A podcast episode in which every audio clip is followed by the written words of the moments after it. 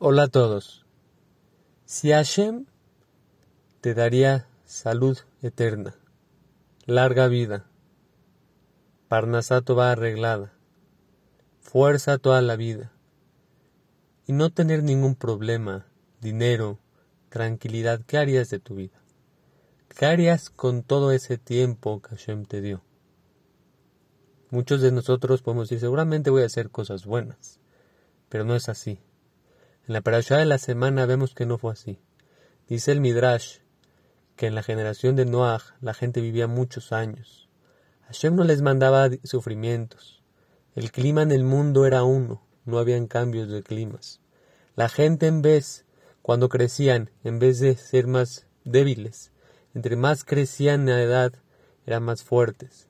Tenían tanto dinero en esa generación que los focos de la casa, la luz que daba la casa, eran lingotes de oro, de tan puro que eran, era lo que daba la luz a la casa. Tenían tranquilidad, tenían dinero, tenían salud, no se enfermaban. Y a pesar de todo, ¿qué pasó con esa generación? Hicieron idolatría, mataban a la gente y hacían adulterio. Tenemos que entender, uno cree, a mí no me pasa, pero ya lo vimos en la historia. Al ver a Shem, que pasó esto con esta generación. Se dijo, yo no puedo permitir esto. Yo voy a hacer que la gente tenga dificultades en la vida, que los climas cambien, que la gente enferme, que la gente desgraciadamente a veces tenga que perder hijos, que hayan dificultades en la vida, la parnasá, que la gente se tenga que esforzar, porque cuando la gente tiene tiempo, ¿para qué lo usa? Lo usa para alejarse de mí yo no quiero. Yo quiero que ellos siempre se sientan dependientes de mí. Cuando necesiten parnasá que me pidan, cuando necesiten salud que me pidan. Los cambios de climas pueden enfermar a las personas, que sepan que depende de mí. Los cambios de climas hacen que la cosecha se pueda pudrir, hacen que todo sea diferente en el mundo, que no siempre esté esa cosecha. Por eso tenemos que entender, si Hashem te daría todo, uno cree, no, yo sería diferente, no es cierto. Si Hashem cambió su mundo porque en el Mabul vio cómo actuó la gente, quiere decir que así es el temperamento de la persona. Uno se tiene que reflexionar a sí mismo. Así soy yo, ¿cómo sería? Tenemos que empezar a hacer cosas buenas. Por otro punto, algo que se puede aprender muy bonito de la perashá es la importancia de la persona cuando toma un vino.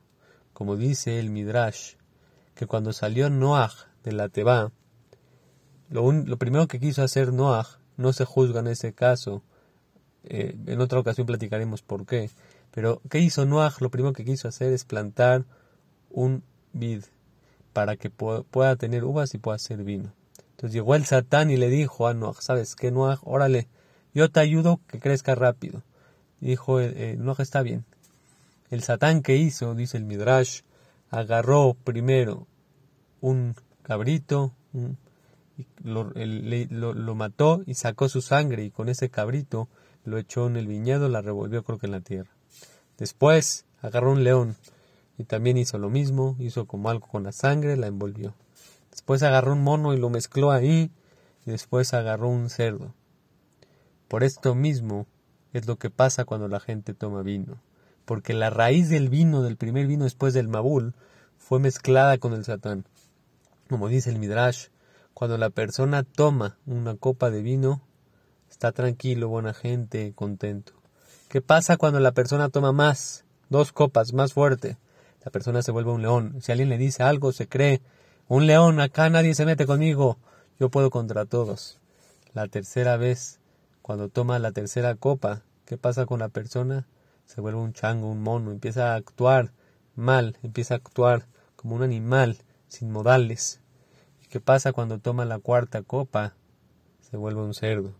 Por eso la persona tiene que recapacitar cuando una persona toma, ¿para qué toma? Recapacitar cómo uno actúa.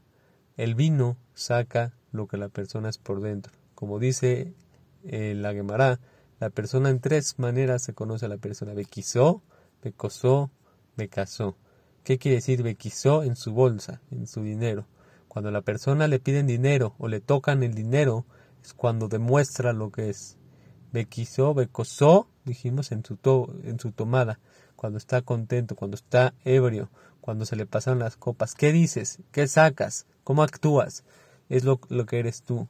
Y la última, Bekasó, cuando estás enojado. Cuando estás enojado, ¿cómo te comportas? ¿Cómo eres? ¿Cómo eres? ¿Cómo te comportas con tus familiares? Esto podemos reflexionar mucho. ¿Cómo actuamos en estos tres puntos? ¿Cómo actuamos también con el vino?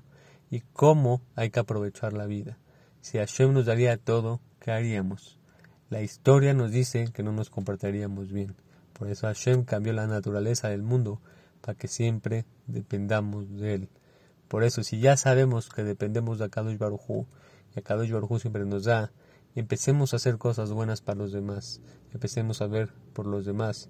Besrat Hashem, con esto siempre vamos a estar en el camino correcto. Besrat Hashem, que todos tengan lo mejor y el mejor Shabbat de todos.